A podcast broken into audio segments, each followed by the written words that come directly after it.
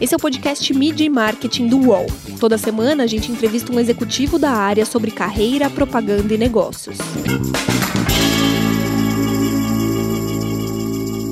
Oi, meu nome é Renato Pesotti e essa semana a gente está com a Beatriz Botese que é Country Market Manager do Instagram. Tudo bem, Bia? Tudo ótimo, Renato. Obrigada pelo Prazer convite. estar contigo aqui. Igualmente. E eu queria que você me explicasse um pouco sobre esse desafio novo no Instagram. É, você está numa posição nova dentro da plataforma. Exato. E eu queria que você explicasse o que, que você faz lá.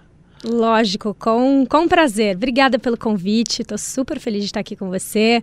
Uma pessoa que eu tanto admiro. A gente estava ensaiando esse encontro, né? É. E te contando um pouquinho, né, aí para todo mundo como é que tá esse grande desafio de sair do mundo de bens de consumo e assumir a, a parte de marketing do Instagram.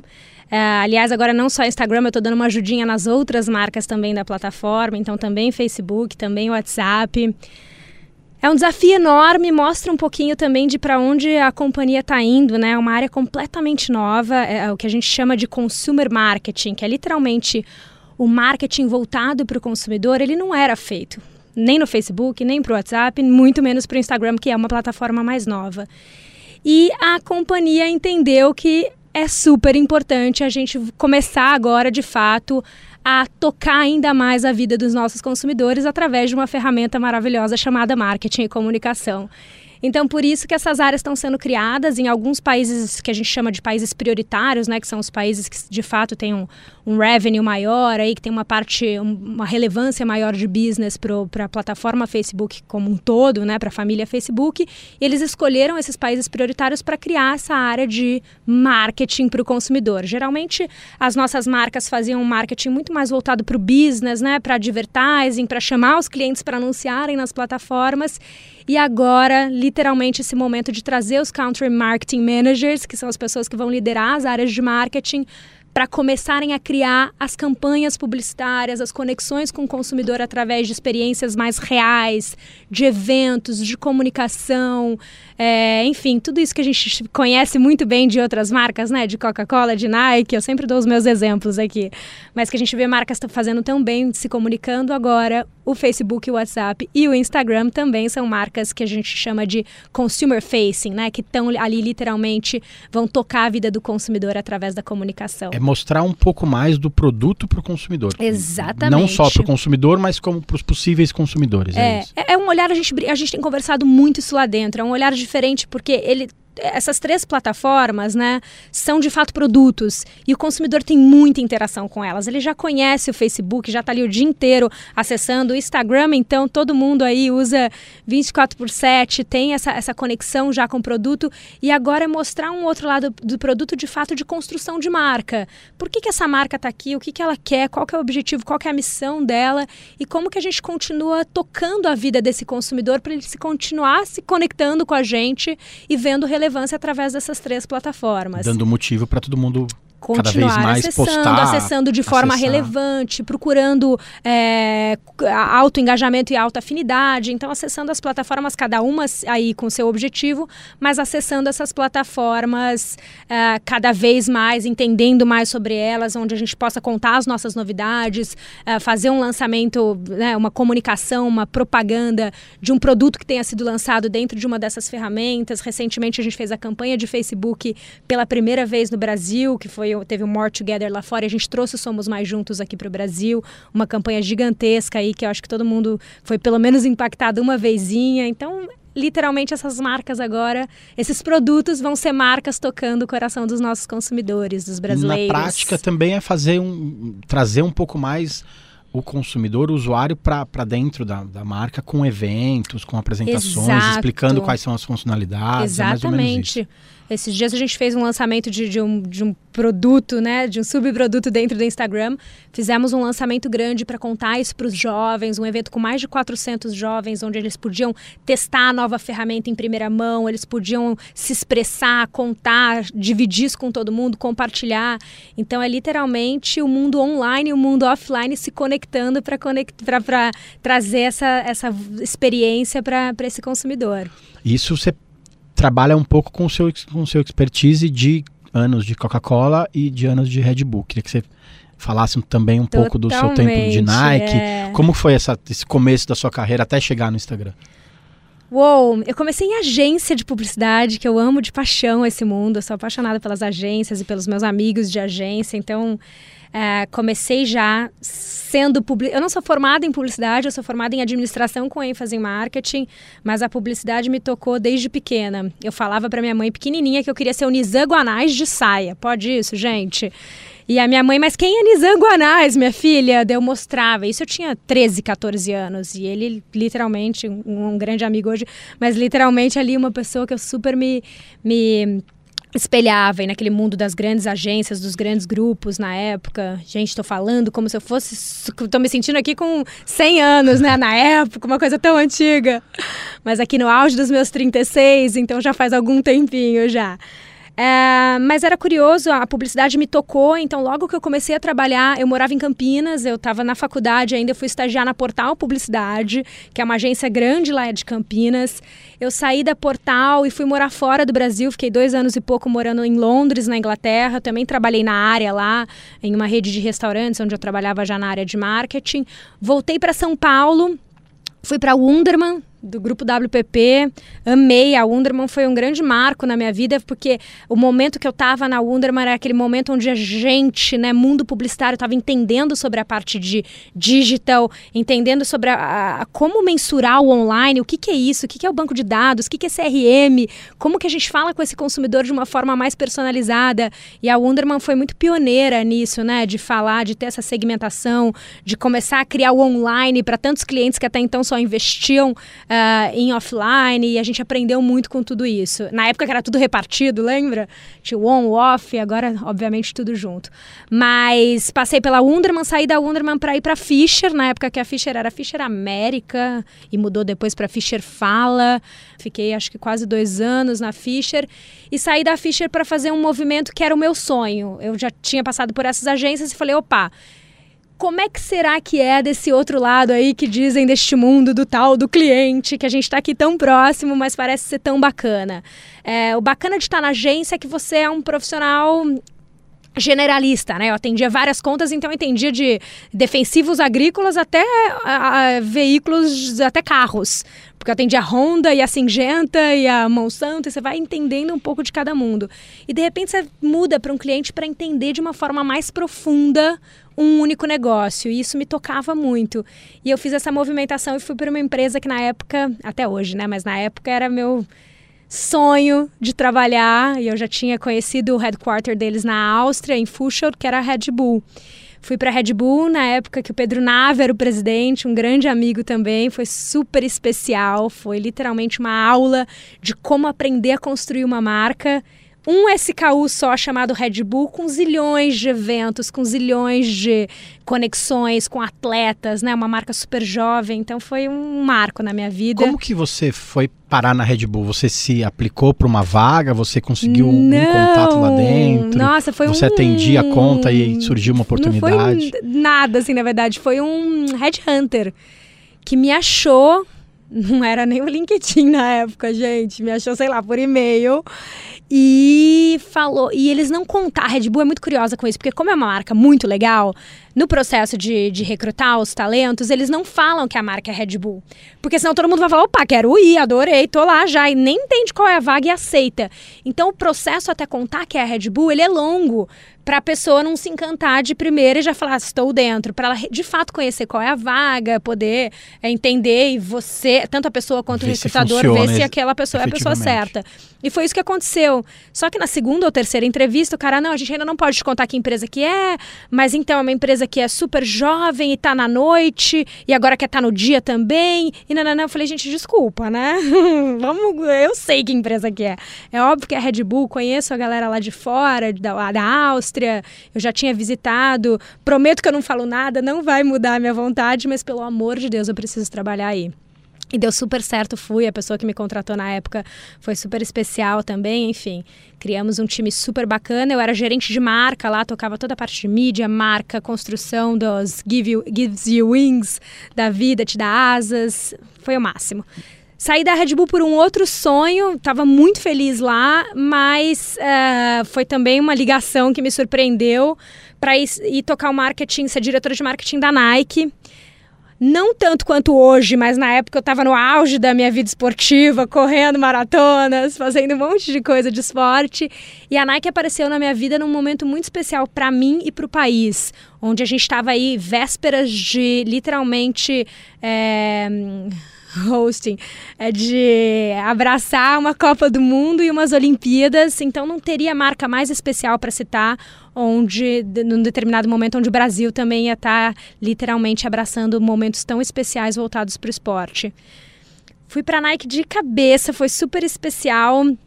É, eu tocava a parte de corrida lá, é, fiz vários eventos, né, de como a gente posicionava o tênis da Nike também para os corredores aqui no Brasil. E o mercado várias... de corrida também estava crescendo, crescendo bastante. muito, certo. continua crescendo. É um mercado bem concorrido, né? Tem grandes players aqui no Brasil. Mas foi, foi lindo. Nike também um grande sonho com as suas dificuldades. Uma delas era pessoal, porque meu marido, Joaquim, morava no Rio nessa época e eu vivia na ponte aérea, porque era impossível trazer o Joaquim para São Paulo. Então, todo final de semana eu estava no Rio de Janeiro.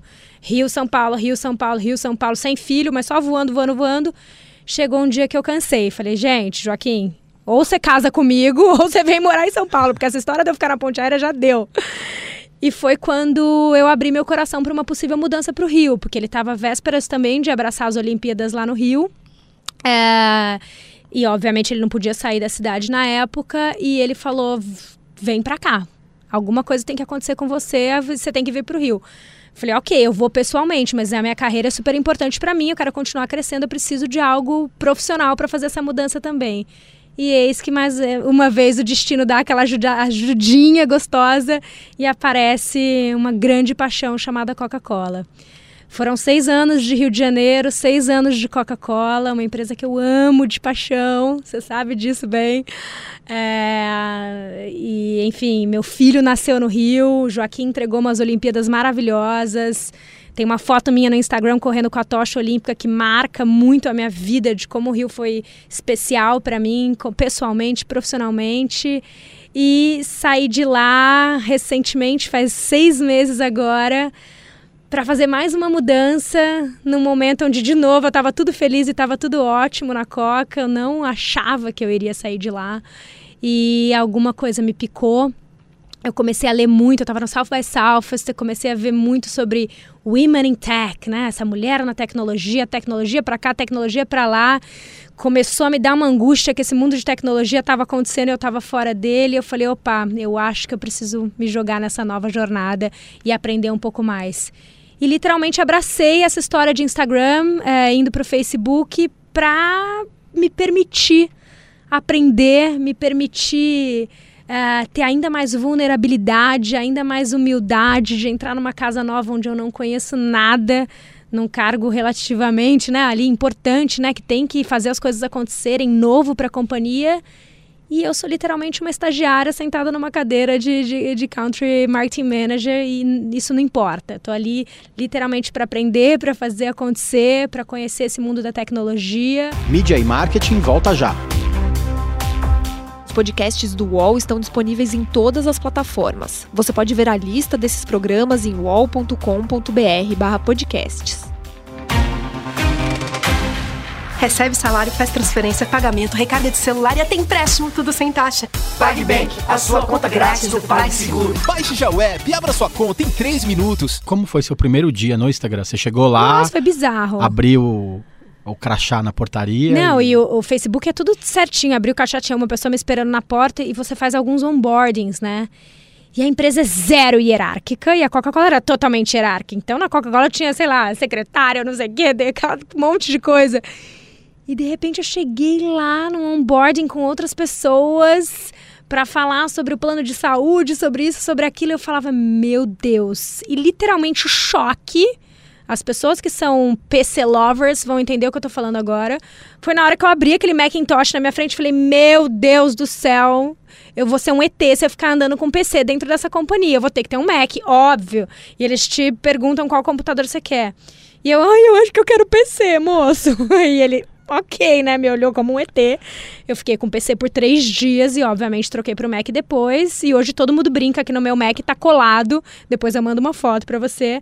A, as colinhas que eu fiz com post-it para lembrar como é que são os assentos. Porque eu não usava Macintosh até então. Enfim, desde coisas bizarras como essa até o dia a dia de conhecer a estrutura de uma empresa não hierárquica, não tanto processual. Os meus reportes são todos para fora, a minha equipe está toda lá fora. A minha vida é sobre não ter mais horário de almoço, porque o horário de almoço é às nove da manhã de São Francisco ou de Menlo Park, então eu estou o dia inteiro em reunião com o pessoal de lá é um novo mundo. É um novo mundo onde a cada dia eu falo, opa, hoje eu aprendi coisa pra caramba e eu entendi por que, que eu fiz essa movimentação de estar aqui. Tem muitas empresas que, que hoje estão no momento de transformação digital. Talvez Sim. essa questão dessa hierarquização da, da, dos cargos, tudo ser mais travado, isso também impede que a empresa se transforme numa empresa digital também, né? Fica difícil. Eu acho que tem uma questão muito cultural também, né, Renato? A gente pensa, sei lá, dando exemplos de empresas que têm cento e poucos anos. É a mesma coisa de tentar comparar a geração do meu filho Francisco ou até a minha com a dos meus avós. E, e para as empresas é exatamente a mesma coisa. Então, você uma empresa que nasceu há 10 anos atrás, chamada 9 anos atrás, agora vai fazer 10 anos no ano que vem, chamada Instagram, ela nasceu numa cultura, num mundo, é, de uma forma completamente diferente de uma empresa que nasceu há 150 anos atrás, de empresas de fato que estão ali, é, que são mais antigas, mas que estão fazendo movimentos drásticos para mudar em termos de diversidade, em termos de liderança, em termos de, de organização como um todo, para serem mais ágeis, né, menos processuais, mas é aquela dor do negócio, porque a cultura é completamente diferente. Então é uma disrupção nessa mudança. E quando você entra em empresas que já nasceram nesse mundo, é literalmente um outro mundo, porque a cultura é completamente diferente.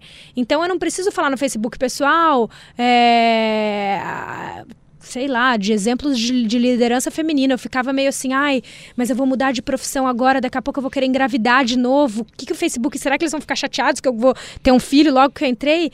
E jamais, isso não é nem pauta lá, a gente contrata literalmente mulheres grávidas dia sim, dia sim, porque, óbvio, a mulher é um processo dela, é, natural, da natureza engravidar. Por que, que eu vou, não vou contratar uma pessoa grávida? E isso é lindo, porque é tão genuíno que não é nenhum problema. Então o problema está muito inconsciente dentro de nós e traga um problema meu, feminino, mulher é, que vivi isso ali, né, na mudança de uma empresa para outra, como é que vai ser essa questão da, da minha vida, daqui a pouco quero ter outro filho, estou mudando de companhia. Oi? Vai ser feliz, não vai voar na sua cadeira. De ter um, um não tem que avisar pessoal. ninguém, não tem que exatamente. Seu projeto pessoal é seu, a sua vida é sua. E a, a tua profissão também é parte disso. Então, eu estou num momento muito bonito da minha vida de entender que não existe a Beatriz profissional e a Beatriz pessoal. E isso, o, o, Instagram tem me ajudado muito nessa, nesse equilíbrio né, de vida, de entender que é sobre um ser humano. E se eu preciso sair 5 e meia da tarde e falar para o pessoal lá, gente, tem que buscar meu filho na escola e vou continuar trabalhando de casa, ou desculpa, tenho uma consulta agora, tenho um pediatra, não tenho que fazer isso com vergonha. Do mesmo jeito que se eu tiver que mandar um e-mail num sábado ou durante as minhas férias, porque alguém pediu alguma coisa, eu também não vou fazer isso com vergonha, porque a nossa vida é sobre esse equilíbrio no final. Então não tem mais, ah, ser agora de segunda a sexta eu sou uma profissional que visto tal roupa e de sábado, domingo eu descanso e largo do celular completamente, porque eu quero o equilíbrio de vida. O equilíbrio é você achar o equilíbrio sempre. Para mim, né? Tô falando como eu penso e como eu tenho feito na minha vida. E tem funcionado muito bem. Algumas empresas têm contratado profissionais com foco na transformação digital. Sim. Você acha isso é, válido? Até que ponto uma pessoa se dedicar somente a isso não fica mais uma caixinha dentro de uma empresa? Do fundo do meu coração, eu acho que fica. É... A gente estava até conversando um pouco né, sobre essa questão da multidisciplinaridade, da questão de você ser hoje um profissional que entende um pouco das áreas de negócio da companhia que você trabalha. E eu, eu Beatriz, a minha carreira deu, deu, vem dando certo, né? E as coisas estão acontecendo de uma forma muito bacana porque eu acredito muito nisso. Então, diferente de ser uma profissional de marketing que senta na cadeira de marketing e fica ali, opa, tá tudo bem, eu sempre fui cutucar as áreas do lado, tipo, pessoal de vendas, o que, que eu tenho que fazer aqui no marketing para te ajudar a vender mais? Pessoal de merchandising, o que, que eu tenho que fazer aqui como marketing para o produto ficar mais bem exposto na vitrine para que a gente consiga é, falar com mais pessoas? Pessoal de RH, como que a gente pode se tornar uma pessoa melhor, uma empresa melhor? E eu acho que esse profissional, é, menos sobre essa questão digital, né? Ah, se é uma pessoa do digital para mudar a empresa eu acho que é menos sobre quais são as skills técnicas da pessoa para mudar a empresa e mais sobre quais são as skills comportamentais da pessoa para mudar a empresa. Porque hoje você tem um profissional curioso, é, mão na massa, com força de vontade, que vai literalmente querer fazer essas coisas acontecer, talvez seja até melhor do que você ter um profissional X super especialista em um e um ponto. Então, acho que, de novo, é sobre a questão do equilíbrio. Óbvio que você vai precisar de especialistas em diversos e determinados momentos para fazer transformações e tal. Mas às vezes aquele profissional curioso que vai bater de sala em sala e vai querer saber do que está acontecendo, vai conseguir formar. E hoje você tem, a gente tem visto muito esses times agiles, né? Os, os times ágeis ali, multifuncionais, que colocam um profissional de cada área para solucionar um problema do negócio. E aquele monte de gente de cabeças diferentes, literalmente diversas, que pensam de uma forma diferente, não iguais, tentando solucionar um problema. E para mim é por aí. É por isso que as empresas têm que ser, estão buscando ser cada vez mais diversos. Não adianta todos nós sermos brancos de 36 anos, mulheres ou homens, sentados num board da companhia. A nossa, a forma como a gente foi criado foi a mesma, a forma como a gente pensa é a mesma. É, isso não vai trazer diversidade, não vai trazer questionamento, não vai trazer disrupção para a empresa se todo mundo aqui pensa igual. Então é um pouco por aí que, que eu venho tentando agir e, e, mudar as coisas. Ouvindo você falar da, das mudanças na sua carreira, dá para perceber que você sempre que ficou no momento confortável, você quis mudar de casa, você topou uma, uma, uma nova, um, novo, um novo desafio. É, esse ano você foi indicada ao, ao Mantuote, que é um reconhecimento às mulheres mais relevantes do mercado de comunicação. Como que você liga esse momento de mudar no, na hora que você fica confortável com uma premiação como essa? Muito, muito legal essa pergunta. É uma pergunta que me literalmente me, me toca muito, né? Acho que por dois motivos. É, você até comentou, né? Parece que você não tem medo da mudança. Eu morro de medo da mudança. E é curioso isso, porque foram nesses momentos de mudança profissionais, mudanças de cidade, mudanças de, de como mulher, né? De ter um filho e tal, que eu me senti é, evoluindo mais. Então, acho que, respondendo um pouco a sua pergunta, não que a zona de conforto, né, estar confortável em algum lugar não seja muito prazeroso. Você fala, opa, já estou dominando isso. É igual dirigir bem, é igual andar bem de bicicleta. Mas eu realmente é, tenho essa questão de querer e aí, sentir a dor da mudança, no bom uso da palavra dor, né? De sentir a dor dessa evolução. Então, acho que é, coincidentemente, consequentemente, toda vez que apareceu para mim essa vontade de mudar, né, combinada com uma, uma, uma coisa profissional legal, mais uh, uma possível evolução minha como ser humano, eu me joguei por esse motivo para ver a minha pele esticando mais, para me sentir evoluindo mais, para me sentir crescendo mais. E foram literalmente sempre nesses, nesses momentos de virada e de mudança onde eu falei, opa, tá doendo, tá difícil, mas e não é que eu tô aprendendo muito mais do que eu tava há X meses atrás, onde eu tava no conforto? Então eu venho olhando a mudança de uma forma muito mais segura e muito mais prazerosa, por mais que ela doa. É, e, e, a segunda, o segundo ponto em relação ao Women to Watch, né, que foi um momento muito especial para mim esse ano. Eu tinha acabado de chegar no Instagram, então foi muito uma coisa de, de, de coisas feitas anteriormente, né? Uh, e esse reconhecimento foi muito, muito, muito especial.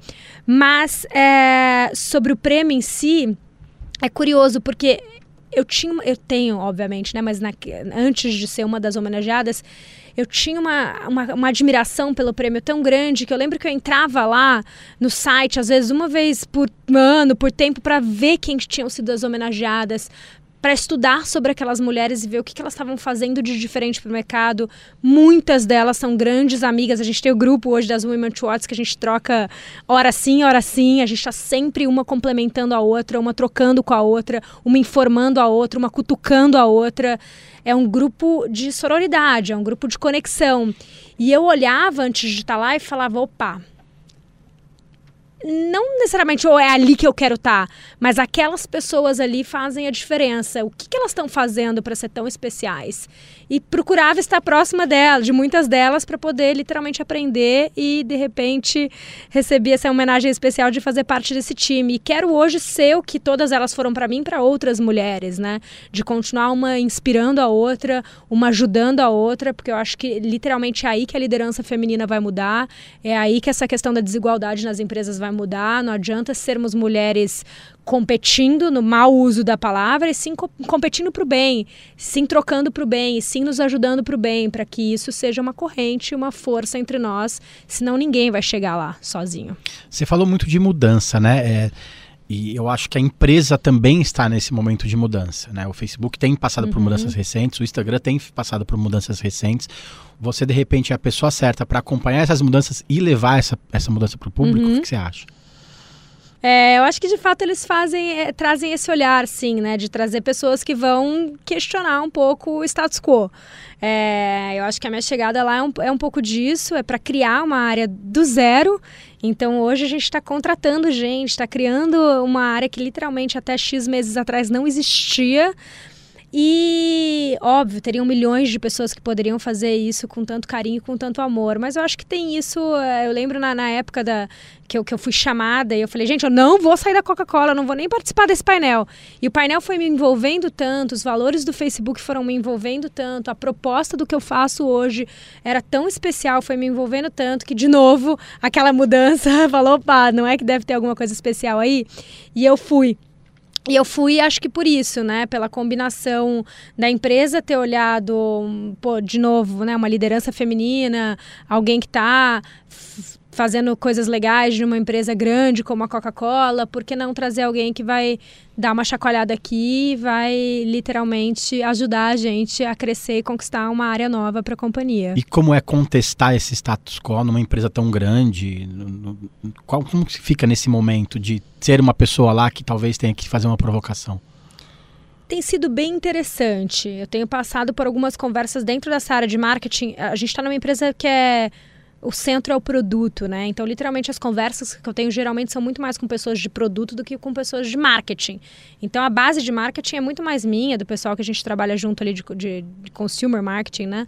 Uh, e não necessariamente do, das pessoas nos quais eu me relaciono no dia a dia.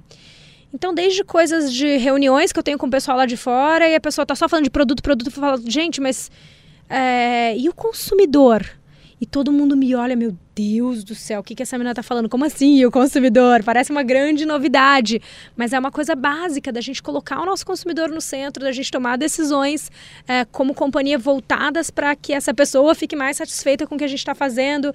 Então tem sido interessante, acho que tanto para mim quanto para as pessoas que estão ouvindo esses questionamentos de que tem literalmente um bode na sala. sou um bode e vou questionar coisas do dia a dia e no bom uso do questionamento para a gente poder evoluir melhor. Então, ok, sim, o consumidor tem que estar no centro às vezes. E óbvio, o produto é uma consequência disso, ele tem que ser maravilhoso e bom para que o consumidor nos consuma. Então é o ovo e a galinha o tempo todo. Legal. Eu queria que você me contasse uma campanha que você tem orgulho de ter feito parte nesse seu tempo. Pode ser de Nike, pode ser de Coca, pode ser de uma outra marca, talvez, que, que, você atendeu nas agências. É, acho que eu tenho orgulho. Eu vou trazer uma que é muito especial para mim, que é top of mind. Assim, você fala e eu já penso, porque mostra um pouco de, de tudo que a gente conversou aqui, que é essa questão de você olhar para as outras áreas e para o negócio, para de fato arrumar uma solução para ele, né? Ou uma solução para algum problema que a, que a empresa tenha. É, foi uma campanha que a gente fez na Coca-Cola, que eu participei do começo, meio e fim, não só da parte publicitária e de comunicação dela, mas literalmente do lançamento de um produto no qual a ideia foi ali hum, do time, né? E se a gente fizesse, lançasse um produto chamado Fanta Guaraná? O mercado de Guaraná é enorme no Brasil, tem um grande concorrente, né? Que todo mundo conhece bem, que tem praticamente todo o market share aí no mundo dos Guaranás. E a Coca-Cola tem a Fanta, que tinha Fanta laranja e Fanta uva na época, e por que não pegar uma marca super bacana chamada Fanta e um sabor super especial para o brasileiro chamado Guaraná e juntar e lançar uma Fanta Guaraná. Eu lembro na época que eu apresentei isso no momento de business plan, é, lá na Coca-Cola, e algum dos VPs né, me olharam, tipo, você tá louca? O nosso concorrente vai colocar uma arma na nossa cabeça, fecha esse PowerPoint e vai embora daqui agora. E eu falei, nossa, será que eu falei uma grande besteira, né? Fiquei toda inibida, fui embora, meu Deus, vou ser mandada embora. Daí passou um ano, os stakeholders ali mudaram. Opa, essa ideia ainda tá me cutucando, deixa eu tentar trazê-la de novo. Fui lá, resiliente, contei, gente, Fanta Guaraná, olha aqui a oportunidade de mercado, a gente pode ganhar market share, vamos. Peguei um ou dois é, patrocinadores aí que gostavam da ideia do time de liderança e a ideia rolou, as pessoas compraram, a gente lançou Fanta Guaraná na época, o produto tá aí né, em todas as prateleiras, né? Acho que Uh, a galera conhece, o produto é ótimo, ele vende super bem, tá tudo incrível. E a campanha de comunicação dele, que foi linda também na época, né? Super é, auto-irônica, brincando. Opa, era o sabor que você não esperava e a gente lançou, a gente fez de uma forma bem gostosa foi uma consequência de tudo isso. Então, por isso que ela é tão especial. Não foi só uma publicidade que a área de marketing criou, e sim o começo, meio e fim de ajudar a empresa a solucionar um problema e ganhar market share dentro de um mercado em que ela não era líder e disputar por mais é, visibilidade dentro da prateleira né, do, da, do supermercado aí com uma, com uma inovação, de trazer uma inovação para a companhia. Então, acho que é, 360 aí foi, foi muito especial por isso. Eu queria que você contasse uma campanha que você gostaria de ter, ter sido parte, ter feito, ter, seu nome está lá na ficha técnica. Nossa! Eu vou entregar muito quem eu sou com essa resposta, tá? Mas eu sou aquela publicitária que gosta de chorar vendo comercial. Então são literalmente esses que me tocam muito. Então, top of mind aqui também, né? O que vem na minha cabeça, acho que pensando primeiro no Brasil, tem uma recente do Boticário que chama Onde Tem Amor Tem Beleza, que é sobre um senhor que vai fazer aula de maquiagem, aprender a, a se maquiar, a maquiar alguém, porque ele descobre que a esposa dele está ficando cega. E a campanha é linda, né? E é todo ele ali, ah, com X anos de idade eu fui.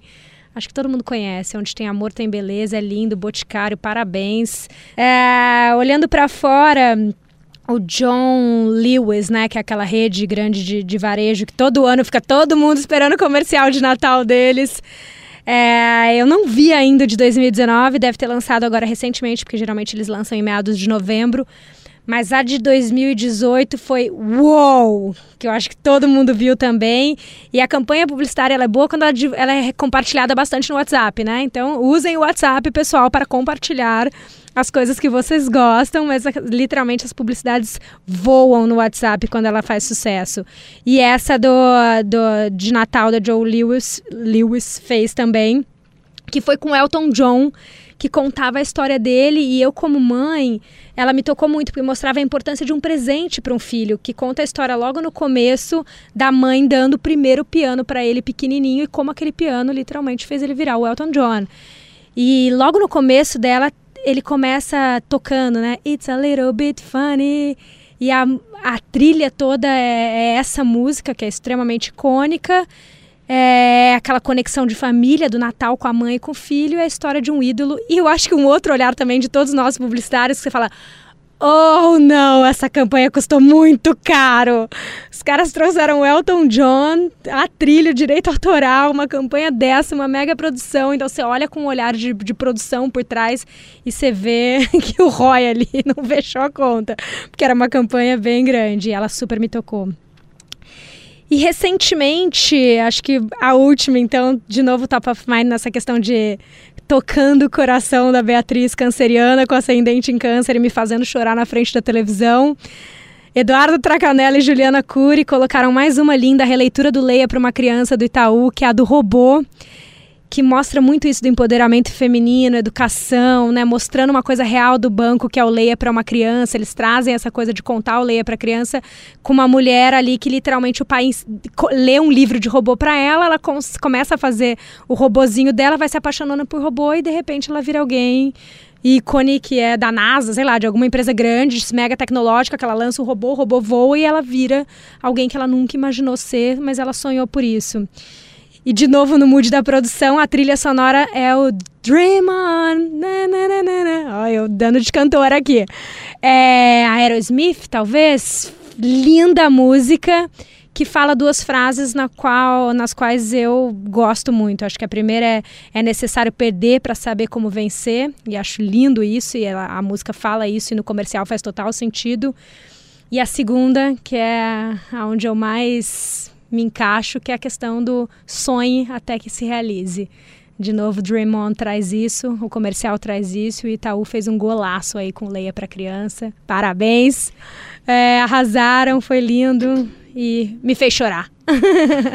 Para evitar que a Bia chore de novo, então Não coloca nenhuma campanha linda que eu Obrigado, choro. pessoal. Semana que vem tem mais. Valeu, queridos. Obrigada, gente. Prazer incrível estar aqui com vocês. E tamo junto. Beijo, beijo.